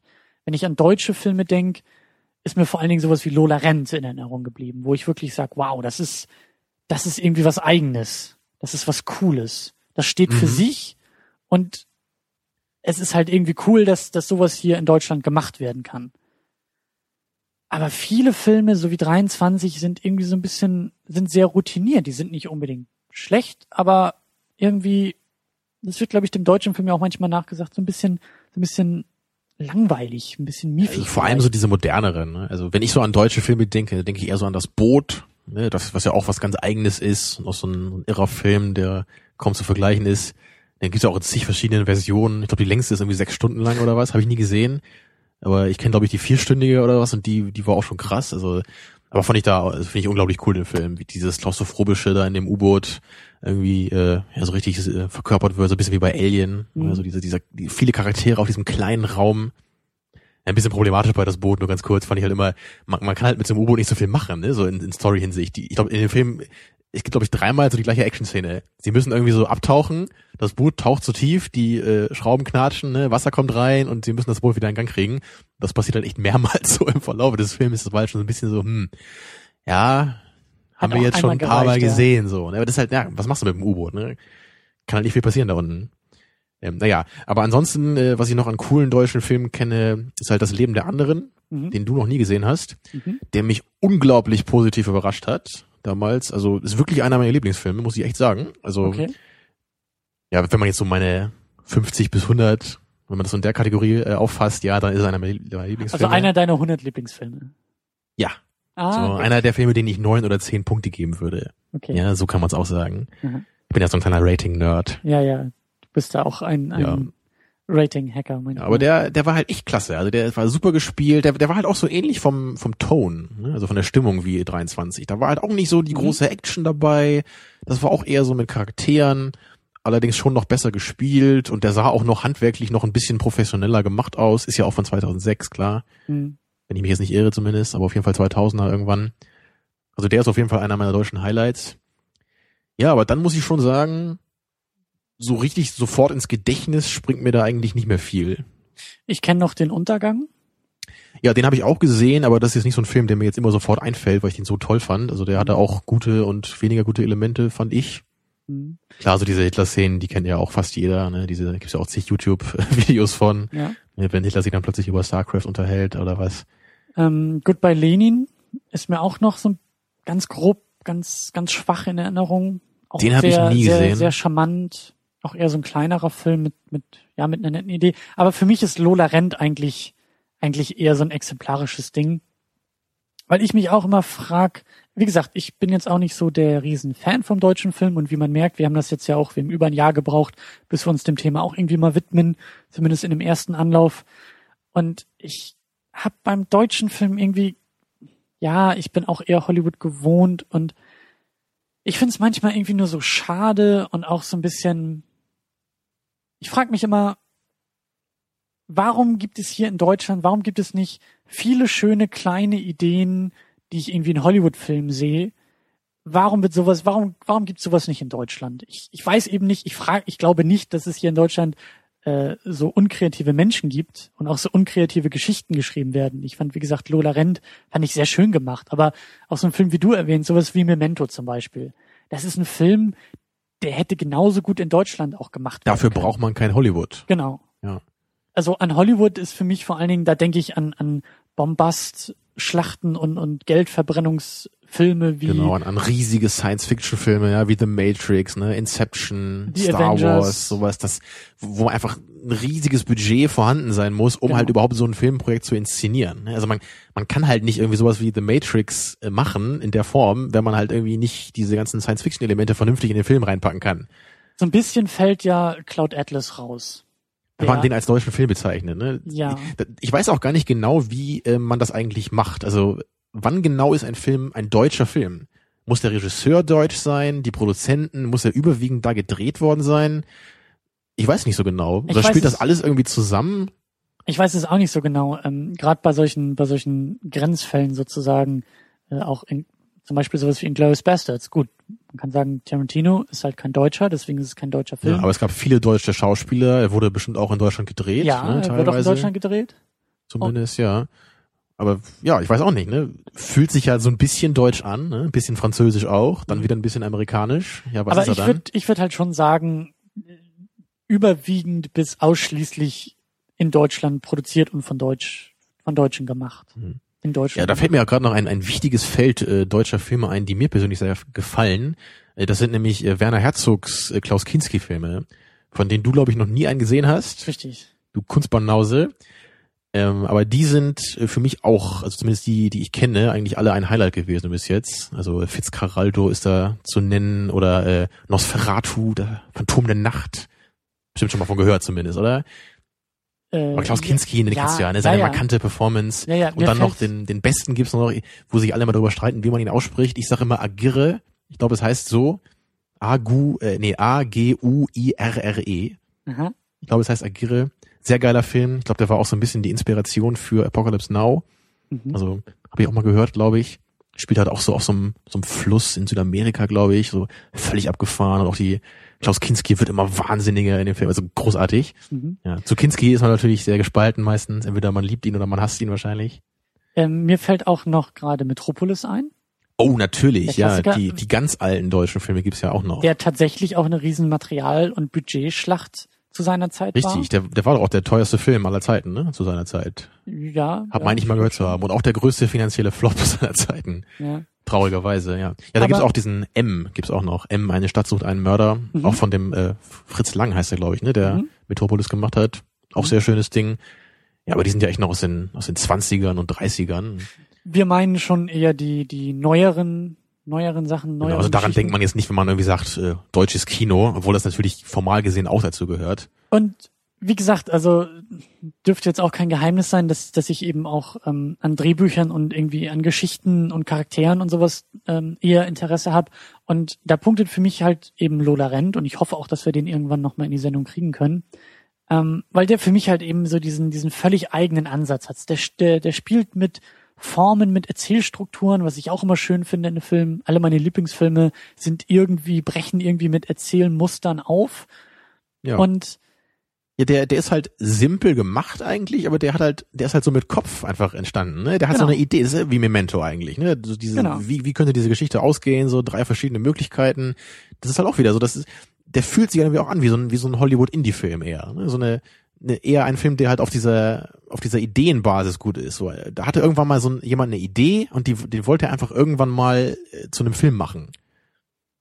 Genau, und eben nicht nur eine, eine, also das, das finde ich auch immer so ein bisschen anstrengend bei, bei deutschen Filmen, dass, klar, die guten, die erfolgreichen deutschen Filme, die auch international relevant sind, Mhm. beschäftigen sich eben ganz oft mit der eigenen Geschichte.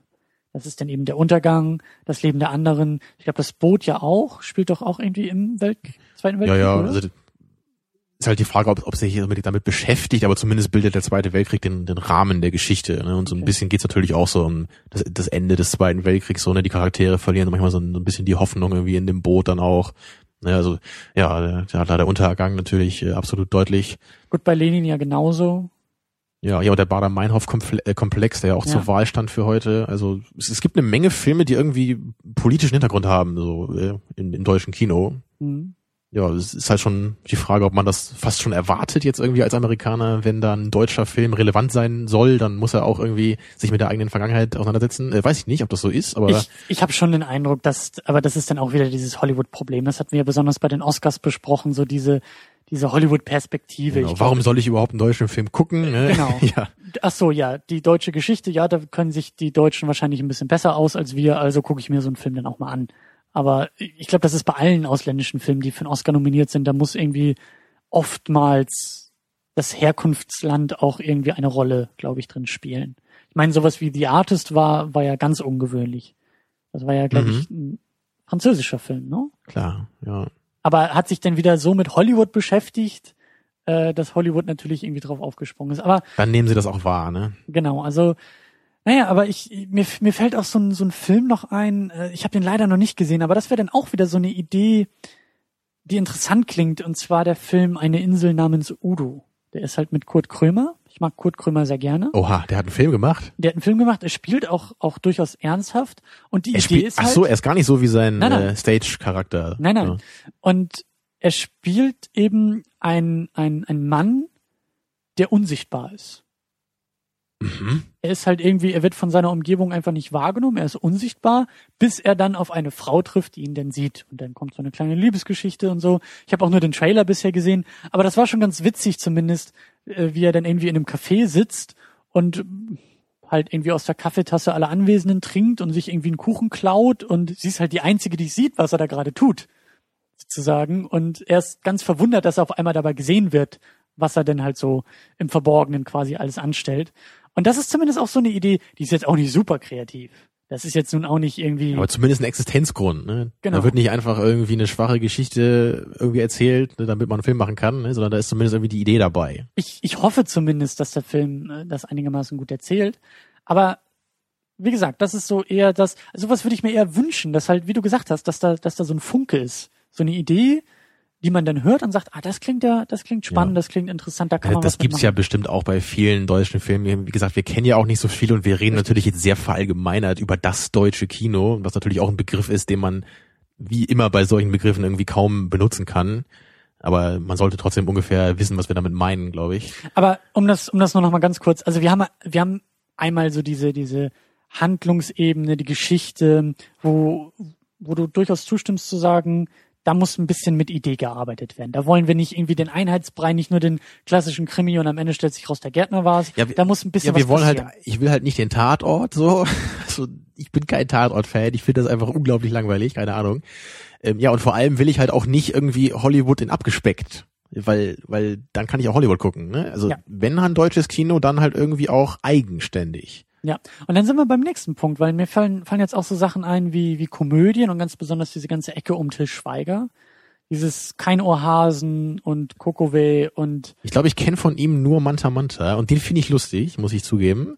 der hat ja auch schon ein paar Jährchen und Jahrzehnte auf dem Richtig, Buckel ja. Aber ich weiß, dass Til Schweiger gerne leidenschaftlich verabscheut wird, so von vielen Leuten. Das höre ich immer mal wieder. Ihm wird ja auch oftmals vorgeworfen, dass er genau das macht, was du gerade kritisiert hast, dieses abgespeckte Hollywood. Ach so. Gerade in seinen eigenen Filmen. Wobei ich Ja, kein er- Ohrhasen... macht er nicht immer so Filme mit seiner Tochter jetzt irgendwie in den ja, letzten ja, da sind Jahren? irgendwie so? auch immer seine Kinder dabei. Aber ich fand den ersten Kein Ohrhasen, den fand ich, den fand ich noch charmant. Als ich den das erste Mal gesehen habe und eigentlich auch nicht so der Schweiger Ist das einfach bin. so eine Liebeskomödie? Ich habe keine Ahnung Genau, davon. genau. Also, Ich, äh, ich weiß es auch gar nicht mehr. Aber der, der, der lebt vor allen Dingen auch mit der Besetzung. Til Schweiger äh, ist, ist, ist ganz gut auch in dem Film. Nora Tschirner spielt die Hauptrolle und das ist irgendwie auch so eine Liebesgeschichte. Ich weiß gar nicht mehr, wie sich das alles ähm, ausspielt, aber ich war nach dem Film auch durch damit. Aber das ist halt so der zweite Aspekt, wo ja dann der deutsche Film durchaus punkten könnte, nämlich Besetzung, Persönlichkeiten. ja, das ist echt ein interessanter Punkt. Also ich weiß halt nicht, ob das irgendwie jetzt äh, meiner selektiven Wahrnehmung nur zu verdanken ist, aber ich habe wirklich das Gefühl, dass es irgendwie wenige gute deutsche Schauspieler gibt. Vielleicht kenne ich die auch alle nicht, aber also in Amerika, weißt du, da kann ich halt, ich habe natürlich auch viel mehr Hollywood-Filme gesehen, aber ich kann da halt sofort zig Schau äh, äh, Schauspieler aufzählen, die ich unglaublich brillant finde. Aber in Deutschland, da müsste ich erstmal überlegen. Also klar, ich mag Jürgen Prochnow, finde ich sehr gut. ne, Der hat halt auch eher früher seine guten Filme gemacht. Ähm, aber, aber ansonsten so, ich meine, Til Schweiger ist immerhin markant, so den erkennt man wieder. Hm. Also, ich weiß leider nicht mehr, wie der äh, Herr hieß, der bei Das Leben der anderen die Hauptrolle gespielt hat. Den fand ich nämlich auch sehr gut. Du magst Aber- Christoph Waltz sehr gerne, Richtig, genau. aber durch Christoph Waltz. Klar. Ja, das ist ein Deutscher, der mir sehr gut gefällt. Aber sonst, ich weiß nicht, da fällt mir niemand ein irgendwie, keine Ahnung. Ich habe dann immer, da denke ich eher noch an Ralf Bauer hier, der irgendwie in Gladiator so den, den muskelbepackten Typen gespielt hat, aber das Der Schwarzenegger für Arme. ja, äh, naja, für Arme, aber der deutsche Schwarzenegger dann nicht, Arme. nicht, oh, ah, Ja. brillant, Christian. Gut gerettet. ähm, ja, ja, aber kann ich unterstützen. Ich, ähm, ja, ich mag, ich mag eigentlich auch äh, Moritz Bleibtreu ganz gerne. Der hat für mich auch so ein Ja. bisschen charmante Art. Der, der, dem schaue ich auch gerne irgendwie zu. Aber stimmt schon, ich kenne jetzt auch nicht so viele deutsche Filme. Und da ist dann eben auch so die Frage, ob das eine das andere bedingt.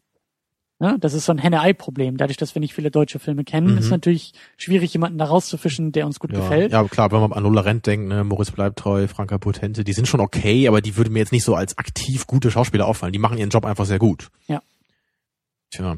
Es, es kann halt auch sein, vielleicht, dass es auch ein bisschen daran liegt, dass, dass wir vielleicht als, als deutsch sprechende Menschen da irgendwie auch eher noch vielleicht, äh, dass wir da vielleicht ein bisschen genauer auch hingucken, wie da gespielt wird, oder dass wir das alles auch, auch eher noch wahrnehmen, als, als das so bei amerikanischen Schauspielern der Fall ist. Nur so eine Mhm. These jetzt von mir. Mhm. Aber das kann vielleicht sein, dass man, wenn man jetzt irgendwie einen El Pacino spielen sieht, ne, der halt dann einfach in Englisch spricht, dass man sich da noch viel eher so so reinsaugen lässt von außen. Ne? Und dass, man, vielleicht auch andere Erwartungen hat an das Spiel. Und genau, dass es vielleicht nicht nicht ganz so realistisch irgendwie rüberkommen muss. Oder ich meine, das macht El Pacino ja, der macht es ja auch sehr realistisch oft. Aber vielleicht, also, dass wir einfach nicht so den den perfekten Nerv dafür haben. Wie ist dieses Schauspiel jetzt ganz perfekt glaubwürdig, weil wir eben keine Amerikaner sind? Also Ja. könnte ich mir zumindest vorstellen, dass das irgendwie da so reinspielt. Das stimmt schon. Das ist halt so die Kultu kulturelle Barriere Ja, über also, die also, Sprache. also wenn halt einer auf Deutsch in einem Film einen Satz irgendwie komisch betont, würde man das, glaube ich, viel eher merken noch, ne? so wie hier in dem Beispiel. Da haben wir ja Mhm. den, den äh, Dieter Landouris als, als Pepe. Da hast du ja genau das kritisiert. Dass halt irgendwie so die Art und Weise des Spiels so ein bisschen gestelzt und so ein bisschen gewollt rüberkam. Ja. Ne? Was vielleicht in einem, in einem, in einem Hollywood-Film bei einem ähnlichen Spiel uns nicht ganz so sehr auffällt. Richtig, da muss das Spiel Sprache im Grunde dann schon noch künstlicher wirken wahrscheinlich, damit uns das auffällt. Ja, also bei The Room, bei Tommy Wiseau, da, da merken wir es dann auch noch als Deutsche, dass da vielleicht nicht alles hundertprozentig sitzt bei den Lines. Aber ja. Ja, stimmt schon. Ich hoffe, das klingt alles nicht so so herablassend, irgendwie, weil meine, wir sagen ja im Grunde, wir kennen uns kaum aus und machen hier alles runter die ganze Zeit.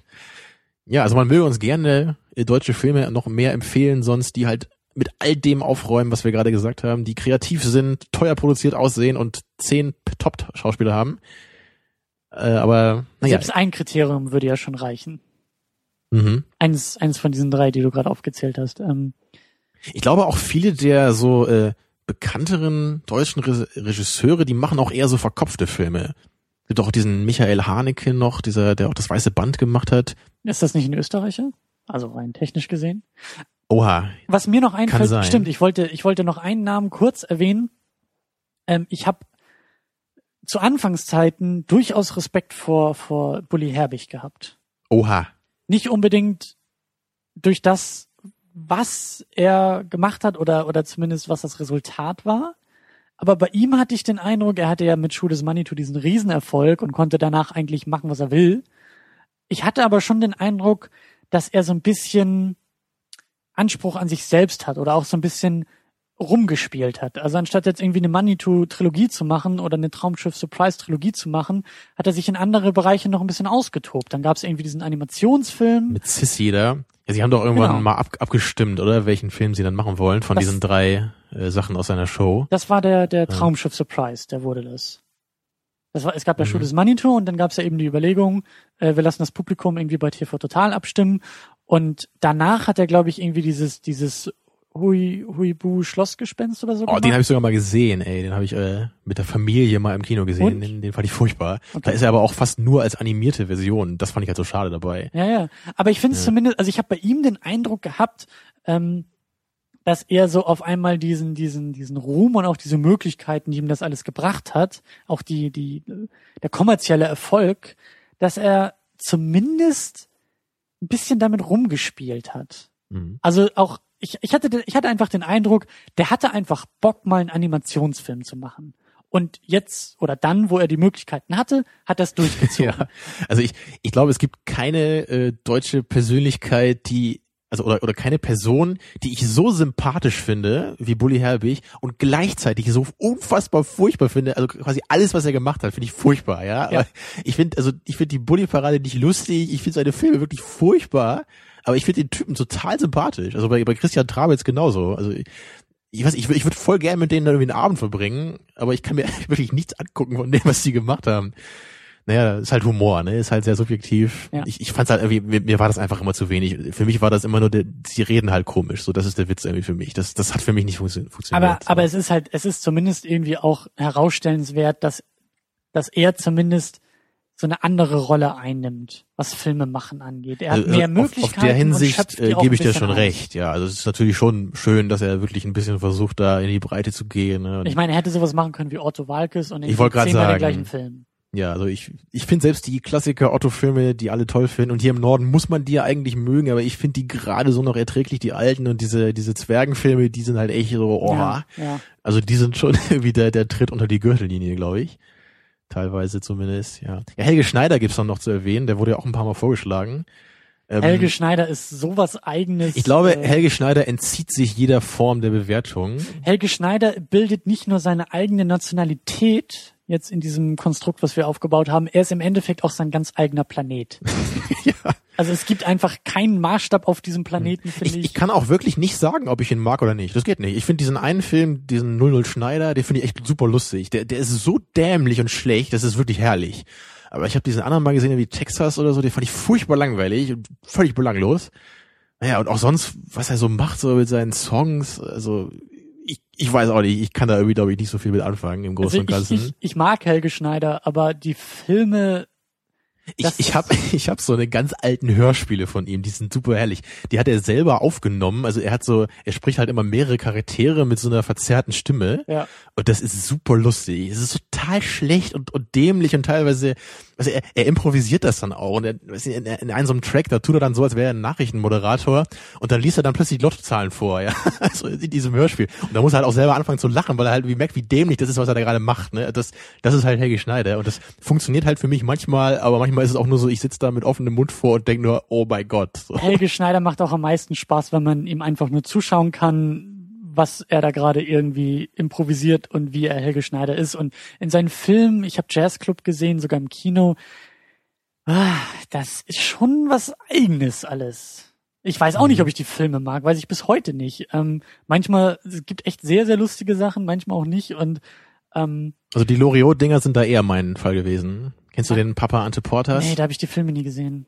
Also der ist halt durchaus empfehlenswert. Den Ödipussy fand ich nicht so gut, aber Papa Ante Portas ist auch so ein Film, aus dem man gerne zitiert. Und eine Freundin von mir, wir unterhalten uns manchmal auch so ein paar Minuten mit Zitaten aus dem Film. Das, ja, guck mal, dann könnten wir den ja vielleicht auch noch mal in die Sendung nehmen. Das wäre so ein Film, den habe ich auch noch nie gesehen. Ja, könnte ich sie ja mal einladen. Ja? Können wir den zusammen gucken. Dann schmeißen wir hier nur mit Lorio-Zitaten um uns. Mhm.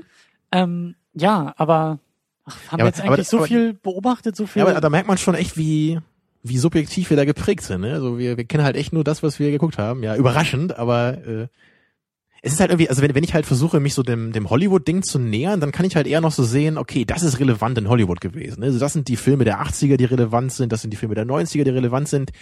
So, äh, so auf das deutsche Kino habe ich noch nie so geguckt, glaube ich. Ich kenne halt nur die äh, deutschen relevanten Filme aus amerikanischer Sicht. Ja. Ne? Also danach habe ich dann auch teilweise geguckt, okay, welche sind denn da wichtig? Ne? Aber, es, aber irgendwie gibt halt nicht so die deutsche IMDb-Seite, also wo dann nur deutsche Filme sind und man dann mal guckt, so welche sind denn so die relevantesten. Ja, das stimmt schon. Aber das Thema deutscher Film sollte, sollte auch explizit mit dieser Ausgabe nur aufgeschlagen werden. Das genau. äh, werden wir noch weiter verfolgen. Wir haben jetzt ja auch so ein paar Titel erwähnt, die durchaus in die Sendung irgendwie passen würden. Ja, ich habe mich auch äh, noch kurz zur Klarstellung, ich habe mich auch so ein bisschen dafür eingesetzt, eben, dass heute so die etwas unbekannteren Filme zur Auswahl standen es wurden ja auch viele bekannte Filme vorgeschlagen, eben wie das Boot oder das Leben der anderen oder auch mhm. ganz alte Sachen. Also da gab es ja eine ganz große Auswahl an Filmen. Und ich fand es halt ein bisschen schade, wenn wir jetzt wieder nur so die ganz bekannten deutschen Filme zur Auswahl stellen, eben dann auch wie Lola rennt halt, ne? weil ich dachte ich, dann, dann sind wir wieder so aus, aus Hollywood-Perspektive. Ja. Deswegen fand ich es eigentlich jetzt ganz schön, dass, also, das waren jetzt halt drei Filme zur Auswahl, die ich alle noch nicht kannte. Mhm. Also fand ich schön, dass ich mich dann so ganz, ganz frisch nochmal so mit einem deutschen Film auseinandersetzen konnte heute. Ja. Wir schlagen das Kapitel und den Abschnitt und das, das, das Buch deutscher Film äh, nicht weiter zu, sondern wir lassen es aufgeschlagen und wir hoffen, dass wir in den nächsten Ausgaben nochmal ein paar weitere Abschnitte und Kapitel irgendwie uns, uns widmen können. Ja. Ja, und so als abschließende Bewertung zu 23 würde ich schon sagen, mir hat der Film sehr gut gefallen, so, es war jetzt nicht herausragend oder was, aber so für einen deutschen Film. Nein, streich das, streich das. Für das, was er sein will. Ja, ich- für das, was er ist. Ja, wir haben jetzt halt gar nicht über diese über diese Tatsachen-Thematik gesprochen. ich schlage vor, dass wir das, dass Ja. wir die Diskussion ein wenig verschieben. Genau, ich wollte nur sagen, das ist halt so ein bisschen das, was mich an dem Film so ein bisschen gestört hat. Ich, ich mag das halt nicht so richtig, wenn so ein Film irgendwie sich groß, zu großen Teilen so anfühlt, als wäre er an einem Tatsachenbericht so abgehandelt. Hm. Das Problem hatte ich damals bei Zodiac ganz stark. Der hat mir damals gar nicht gefallen, weil ich echt das Gefühl hatte, so hier kommt Plotpoint, Plotpoint, Telefonat 1, Telefonat 2. Ne, ganz so krass war es heute nicht, aber es war schon so, irgendwie die Ereignisse standen dann doch eher im Vordergrund als die Charaktere. Ja. Und das ist halt, das war trotzdem gut, aber das war, glaube ich, dann nicht so richtig das Level, auf, auf dem ich mir den Film gewünscht hätte. Ja. Ja, und bei dir auch so, oder? Ja, ja, ja. Also mir, mir, ja, hm. mir haben vor allen Dingen die Thematik gefallen, der Blick so in die 80er, in diese, in diese Kultur, auch in diese, diese Hackergeschichte, dieses Naive dabei, das Idealistische dabei. Das hat mir schon alles ganz gut gefallen. Auch die Inszenierung. Aber du hast schon recht, es fühlt sich, das, das kann man positiv sehen, das kann man negativ sehen. Aber mich hat das jetzt auch nicht so richtig gepackt. Es ist irgendwie ganz ein kleiner Film mit einer kleinen Geschichte irgendwie. Genau. Und Genau. Äh, Augustil hat mir auch gut gefallen, aber es ist jetzt nun nichts, ähm, was so in meine Top 100 Lieblingsfilmliste, die ich gar nicht besitze, aber die spannend wäre, äh, da würde der Film, glaube ich, gar nicht einziehen. Nee, das bei mir auch nicht. Das ist eher so ein Ding, den, den habe ich mir jetzt gerne einmal angeguckt. Der hat mir sehr viel Spaß gemacht dabei. Ich fand den spannend, aber Ja. muss ich jetzt, glaube ich, nicht nochmal sehen. Genau. So. Genau. Ich würde dann eher nochmal einen anderen Film mit August Diel irgendwie rauskramen, um mal zu schauen, wie er sich so entwickelt hat, Ja. bis hin zu seinem Inglourious Bastards Auftritt dann. Ja. Gut. So, nächste Woche haben wir auch etwas, was vermutlich aus der, der ersten Woche dieses Podcasts auf der Watchlist steht. Ein wichtiges Werk, äh, wo wir auch nicht so einer Meinung sind, wahrscheinlich, wie wir das heute waren. Ja, und zwar einer deiner Lieblingsfilme, ne? Ist richtig? Mal mehr, mal weniger. Aber der ist auf jeden Fall in deiner Top 100 drin, ne? Das auf jeden Fall, ja. Und wahrscheinlich auch in der Top 50, würde ich jetzt mal sagen. Ja, das kann man, kann man schon sagen. Boah, ist das spannend gerade, oder? ja. Wollen wir es lüften, das Geheimnis, oder nicht? Ja, Soll ich sagen? tu es. Er ist von Christopher Nolan. Und es handelt sich um Inception. Genau.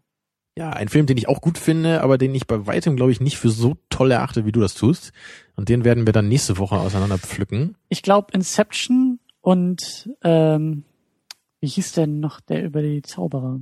Prestige. The The, Prestige. Prestige. Ich glaube, die nehmen bei uns quasi so getauschte Rollen ein. Du findest Prestige, glaube ich, Mhm. ungefähr so gut, wie ich Inception finde und Ja, andersrum. das, das könnte gut hinkommen, glaube ich ich. glaube, der, der Rest der Nolan-Filmografie ist bei uns relativ gleich eingeordnet. Ja, vielleicht habe ich Insomnia beiden noch ein Filme- bisschen weiter oben als du, aber, aber sonst glaube ich, hast du schon recht. Wir sind da eigentlich relativ ähnlich. Ja. Ja, das Ja. wird spannend sein, das nächste Woche dann genau die Nolan-Reihenfolge festzulegen. Wir hatten ja in der ersten Ausgabe von dem äh, Second Cut, dieses kleine Nebenprojekt, Podcast-Projekt von mir, da haben wir uns ja auch schon ein wenig über ähm, Strukturähnlichkeit von Träumen und Filmen unter, unterhalten. Du machst das schon klug, ne? Du, das ist, das ist fast wie so ein Spin-off jetzt, ne? Dieser Second Cut. Dann, dann kann man sich den anhören, so für zusätzliche Informationen zu der Inception-Episode. Genau das. Brillant, genau Christian. Das, ja. So kennt man mich. Ähm, Du könntest reich werden, wenn du dafür Geld verlangen würdest hier für die Podcasts. und wenn es Leute geben würde, die dafür Geld ausgeben würden. Ja, aber sonst stimmen alle Voraussetzungen. Also deine Aussage ist, ich wäre reich, wenn ich reich wäre. Wenn ich Geld hätte. ja, ich glaube, ich lehne nicht mal so weit aus dem Fenster. Also Tautologien sind schon deine Stärke. Das, Mhm. äh, ja, nee, aber ähm, wir wollen die Sendung hier langsam zumachen. Das stimmt schon. Nächste Woche gibt's äh, Inception. Wenn die Götter uns äh, gnadig und gut gestimmt sind, dann gibt's am Wochenende auch noch ein weiteres Schmankerl bei uns auf der Seite. Mhm. Etwas Besonderes, was wir im Hintergrund schon langsam vorbereiten. Endlich mal wieder ein Special. Mhm. Es ist lange her, dass wir ein richtiges, formales Special gemacht haben, oder? Sehr lange. Dieses Jahr zum Beispiel noch gar nicht. Also, ja, wir haben halt, wir Herr haben der halt, Ringe war das letzte. Genau, aber wir haben halt dieses Jahr so diesen Al Pacino Themenmonat gemacht. Das war halt so ein halbes Special, könnte man vielleicht sagen. Und davor ja auch so diese Tarantino-Wochen, ne, wo wir so Western Tarantino im Januar besprochen haben. Ja. Aber es war alles kein richtiges Special. Aber jetzt endlich ist es mal wieder soweit. Wir machen ein Special. Aber wir verraten noch nicht, welches es ist. Unglaublich spannend heute. Ganz Ja, genau. wie der Film, ne? Spannend. Gut, in diesem Sinne, äh, wir verabschieden uns in die Nacht, in die wohlverdiente Nacht. Wir, wir träumen und schlafen schon mal vor für die nächste Woche. Ja, I get it. ja sehr gut. Äh, und in diesem Sinne. Um Raum ich, für großartige Interpretation zu haben. der ist vorbei. Nee, Raum ist dicht jetzt, ja? Der Raum ist abgerissen. Genau. Äh, in diesem Sinne, bis zur nächsten Woche. Schlaft schön. Ja, und auf jeden Fall nicht vergessen, äh, am Wochenende mal kurz auf Second Unit reinhacken, um das Special abzuchecken. Jo, gute Nacht, ciao. Bitte nicht reinhacken, einfach nur die Website besuchen. Dankeschön.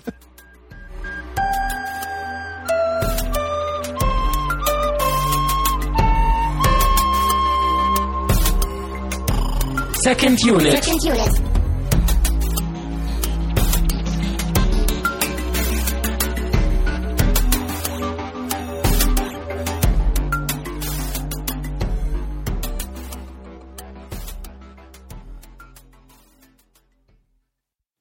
Gut, dann schauen wir mal.